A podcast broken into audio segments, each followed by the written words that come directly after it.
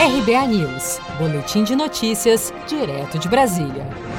Ativista Sara Winter é presa e presta depoimento à Polícia Federal na manhã desta segunda-feira após ataque ao STF. Na noite do último sábado, 13 de junho, cerca de 30 apoiadores do presidente Jair Bolsonaro lançaram fogos de artifício contra o prédio do Supremo Tribunal Federal em Brasília. A ação durou cerca de cinco minutos e os manifestantes proferiram palavras de ordem e ofenderam com xingamentos os ministros da corte. Em tom de ameaça, os membros do Movimento 300 do Brasil, grupo autor do ataque, perguntavam durante a ação se os ministros tinham entendido o recado e mandaram que eles se preparassem. O presidente do STF, Dias Toffoli, apontou como um dos responsáveis pelo ataque o apoiador do presidente e ex-funcionário do Ministério da Mulher, Família e Direitos Humanos, Renan Senna. O governador do Distrito Federal, Ibanês Rocha, demitiu o subcomandante da Polícia Militar do Distrito Federal, Coronel Sérgio Luiz Ferreira de Souza. Em entrevista à TV Globo, o governador Ibanês explicou que o coronel era o responsável pelas operações da PM no último fim de semana e que ele não fez nada para impedir que o grupo de apoiadores de Bolsonaro atirassem fogos de artifício contra o prédio do Supremo Tribunal Federal. A exoneração do vice-comandante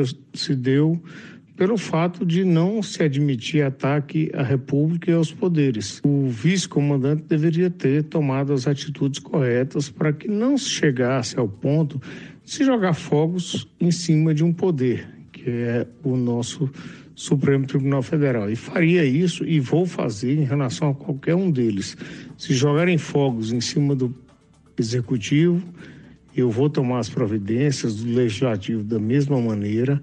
Isso é uma posição minha e eu quero que esse país cresça muito. Então, aqueles que acham que virão para Brasília para fazer baderna, fiquem nos seus lugares, porque aquelas serão reprimidas de forma bastante virulenta porque eu sei usar o poder. O ministro Alexandre de Moraes, relator de um inquérito no STF sobre disseminação de fake news e ofensas a autoridades, também repudiou agressões ao Estado Democrático de Direito neste domingo. Em uma rede social, Moraes disse, aspas, o STF jamais se curvará ante agressões covardes de verdadeiras organizações criminosas financiadas por grupos antidemocráticos que desrespeitam a Constituição Federal, a democracia e o Estado de Direito. A lei será rigorosamente aplicada e a justiça prevalecerá. Fecha aspas. A líder do movimento 300 do Brasil, Sara Winter, foi presa preventivamente na manhã desta segunda-feira, 15 de junho, e prestará depoimento à Polícia Federal.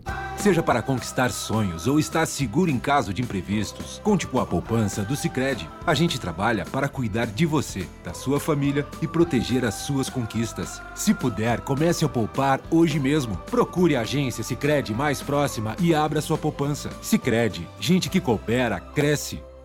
Com produção de Gisele Monteiro, de Brasília, Daniele Vaz.